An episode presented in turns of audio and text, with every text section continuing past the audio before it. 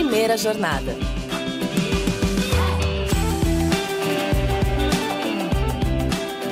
Salve, salve! Sejam todos muito bem-vindos a mais um episódio do Primeira Jornada, um programa papo reto feito pela SPM que te ajuda a escolher uma carreira e refletir sobre o seu futuro profissional. Eu sou a Zá Coelho e estou aqui para te acompanhar na descoberta desse universo de possibilidades e caminhos do mercado de trabalho. Da criação da campanha para o lançamento de um game, passando pelo gerenciamento da imagem de influenciadores ao departamento de marketing de multinacionais. Quem se forma em comunicação e publicidade tem hoje infinitas possibilidades para a carreira.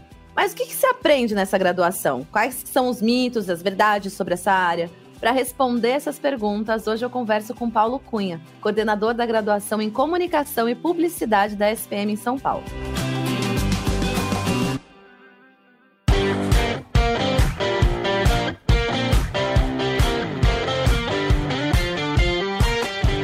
Seja muito bem-vindo à primeira jornada. Obrigado, Zé. Prazer estar aqui.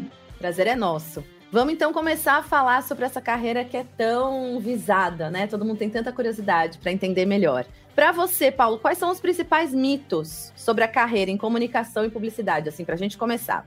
Eu acho que o principal mito vem de uma ideia que quem estuda comunicação e publicidade precisa trabalhar com propaganda numa agência de propaganda e preferencialmente numa área de criação. Esse é o maior mito. Na verdade, assim, esse mito não vem à toa. Quando nós pensamos há 100 anos, 70 anos, 80 anos, os cursos que nem eram cursos superiores, eles focavam fazer propaganda como uma questão da arte publicitária mesmo. E durante muito tempo os cursos focaram muito na propaganda em si. E temos hoje, inclusive, no mercado, vários cursos que dão essa ênfase. A grande questão é que hoje nós não olhamos mais numa contratação, quando a gente pensa em mercado, só um conhecimento específico sobre uma área, mas as contratações se dão através de análise de competências. Então, se você pensar que algumas áreas de trabalho, por exemplo, uma área de atendimento publicitário, que dentro de uma agência de propaganda ou dentro de uma consultoria. É um profissional que faz a gestão de relacionamentos dentro e fora da empresa. É um profissional que cuida da gestão de projetos em termos de orçamento, tempo, estrutura, etc. São essas competências que a gente sabe que dão o prazer desse profissional performar. E essas competências, elas não estão só na função de atendimento. Esse profissional, se trabalhar numa área de marketing, numa empresa, terá algumas especificidades, óbvio, da área de marketing, mas em termos de competências, ele vai gerir relações internas, externas, projetos, processos, tempos, orçamento. Então, a necessidade de derrubar o mito, que já aconteceu há bastante tempo, é ampliar o escopo do trabalho de quem faz um curso de comunicação e publicidade. Por quê? Nós precisamos olhar o mercado como uma indústria da comunicação, onde você tem muitas áreas possíveis para esse profissional trabalhar. E muitas dessas áreas têm competências que são comuns. Então, isso amplia a empregabilidade.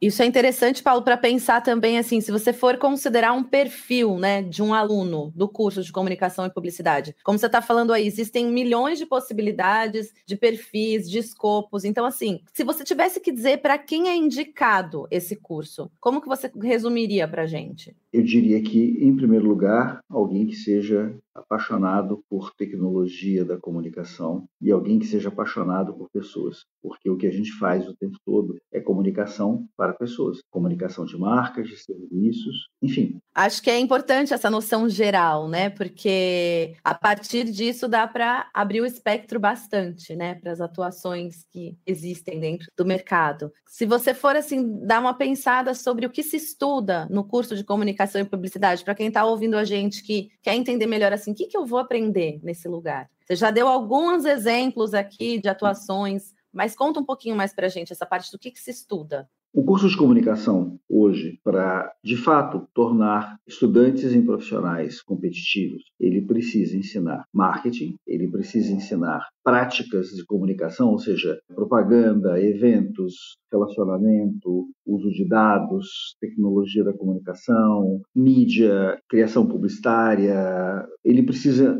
ensinar muito, aliás, mais do que ensinar, talvez tirar o receio dos números, porque nós temos uma comunicação cujas práticas são metrificadas e você precisa ensinar, você precisa ter conhecimento sobre programação, você tem que ter conhecimento sobre análise de dados, enfim, tem uma série de conhecimentos né, que ampliam, como você falou, esse leque. Né? Então, nós temos desde o marketing até práticas de comunicação, as humanidades, que eu nem citei, mas enfim, como é que nós podemos falar de gente sem termos estudos de comportamento, de jornada do consumidor, de antropologia, de sociologia, de relações midiáticas com o que nós somos, representações, enfim. Então, é um curso bastante completo. E acho que exatamente por ser bastante completo, ele permite essa ampliação de empregabilidade, porque você se prepara, como eu falei, para trabalhar numa empresa, numa área de marketing ou numa área de dados, você se prepara para trabalhar numa agência de propaganda nas diferentes áreas de mídia, de planejamento, de atendimento, de criação, você se prepara para trabalhar em consultorias, né, em planejamento, em marketing, em mídia, em dados,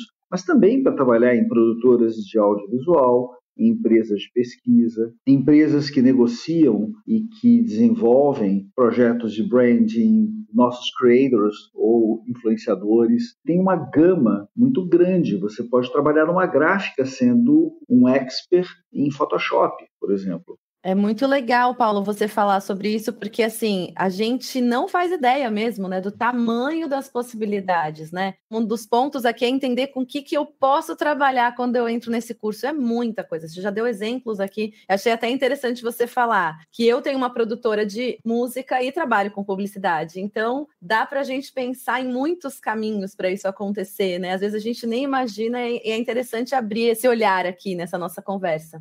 E você tendo né, uma produtora, você faz marketing, você faz o seu planejamento, você negocia com profissionais que você contrata para projetos específicos. Então, são essas competências que você, por exemplo, se você não tiver uma produtora, mas tendo essas competências, quais são os lugares que precisam de alguém que sabe gerir um negócio, que sabe lidar com a área técnica e artística, né? ou seja, é através destas competências que você amplia sua empregabilidade. Por isso que a primeira pergunta sobre os mitos, quer dizer, quando você pensa num curso que vá focar exclusivamente uma das áreas, tipo só criação publicitária, só planejamento de comunicação, não é que não seja bom. Com certeza, acredito que seja bom, um bom curso. Mas ele não permite esse voo maior que pode ser alçado que existe. Aqui a gente está vendo bastante esse ponto que existe, gente. Dá para ir muito além. E pensando um pouquinho nessa possibilidade também de diversas frentes, né, Paulo? Quais são os salários médios iniciais dessa carreira? Porque também é um ponto bem importante para quem está olhando um pouquinho. Eu sei que é muita coisa, mas tem algum norte para quem está ouvindo a gente?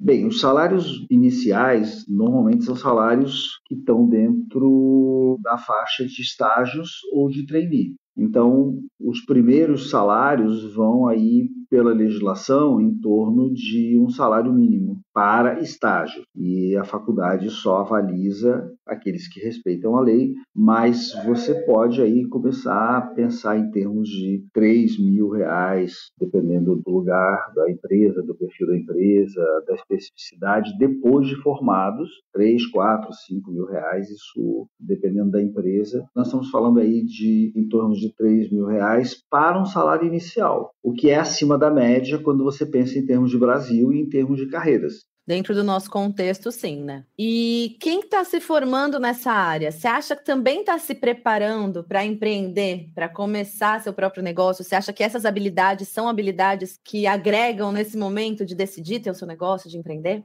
Sem dúvida nenhuma. Você é uma empreendedora. Você está trabalhando com comunicação e você tem uma empresa e você empreende. Mas a, sua pergunta é interessante porque quando a gente fala de empreendedorismo, a gente normalmente pensa em abrir uma empresa. Né? Olha o que eu acabei de falar. Mas vamos pensar que existem outras formas de empreendedorismo que são muito importantes. Por exemplo, o intraempreendedorismo, ou seja, quando você está dentro de uma empresa e como você vai construindo o seu crescimento dentro daquela empresa. Como você empreende, como você performa, como você mostra o seu trabalho, como você consegue se colocar e descobrir oportunidades dentro da empresa que você está, que é uma questão importante. Agora, também tem a possibilidade de você ter o seu negócio. Inclusive, além de disciplinas, no caso da SPM, que tratam do empreendedorismo, nós temos a base, né, que é a nossa área de incubação de negócios, onde você encontra espaços para um acolhimento, para uma orientação, e algumas empresas, passando por um processo de seleção, conseguem ser abrigadas diretamente, inclusive espacialmente, dentro da base. E no caso do curso de comunicação, a possibilidade de fazer os TCCs no formato empreendedor também.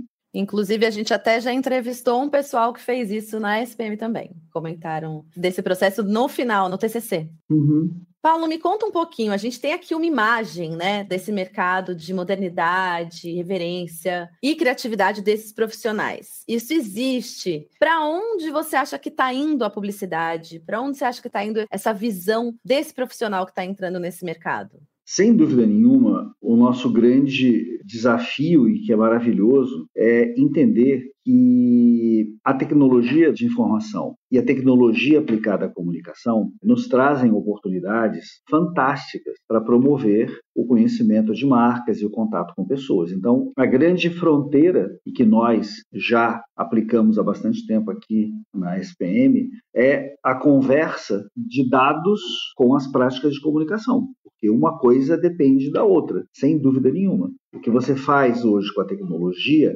gera na maior parte das vezes, um produto de comunicação. E esse produto de comunicação precisa ser metrificado, datatificado, e é muito interessante. Nós temos, inclusive, espaços experimentais, laboratoriais, que vão utilizando destas informações através de bancos de dados, de dados que nós temos na biblioteca, de pesquisas, de uso de outras bases, para desenvolver projetos, porque não há como dissociar comunicação e tecnologia. E é lindo.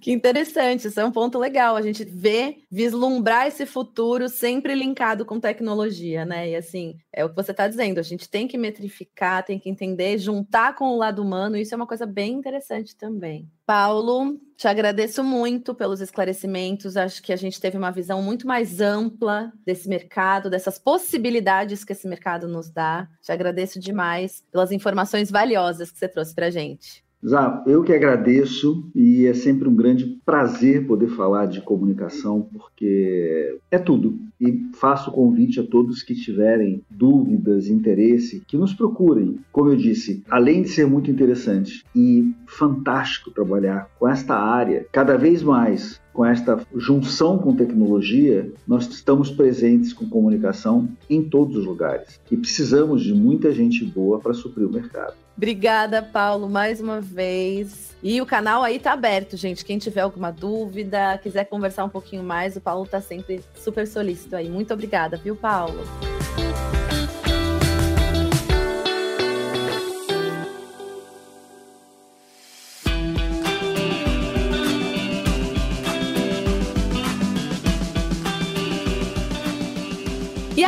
Gostou da área de comunicação e publicidade? Espero que esse nosso bate-papo tenha te ajudado a entender melhor esse mercado e a conhecer essa graduação incrível, né? Não se esqueça de seguir o Primeira Jornada na sua plataforma de podcasts preferida e recomendar o programa para seus amigos. Primeira Jornada é produzido pelo Núcleo de Conteúdo da SPM em parceria com a Maremoto. Eu sou a Zá Coelho, host do programa, e trabalhei junto com essa equipe. Concepção, curadoria e produção executiva, Jorge Tarquini e Felipe Oliveira. Roteiro, Lucas Scherer. Produção, Thaís Santiago. Técnica de gravação, Andréa Xavier. Edição e sonorização, Tamires Pistorese. Coordenação de edição, Adriana Sanches. Coordenação geral Maremoto, Vinícius de Lima. Até mais, fui!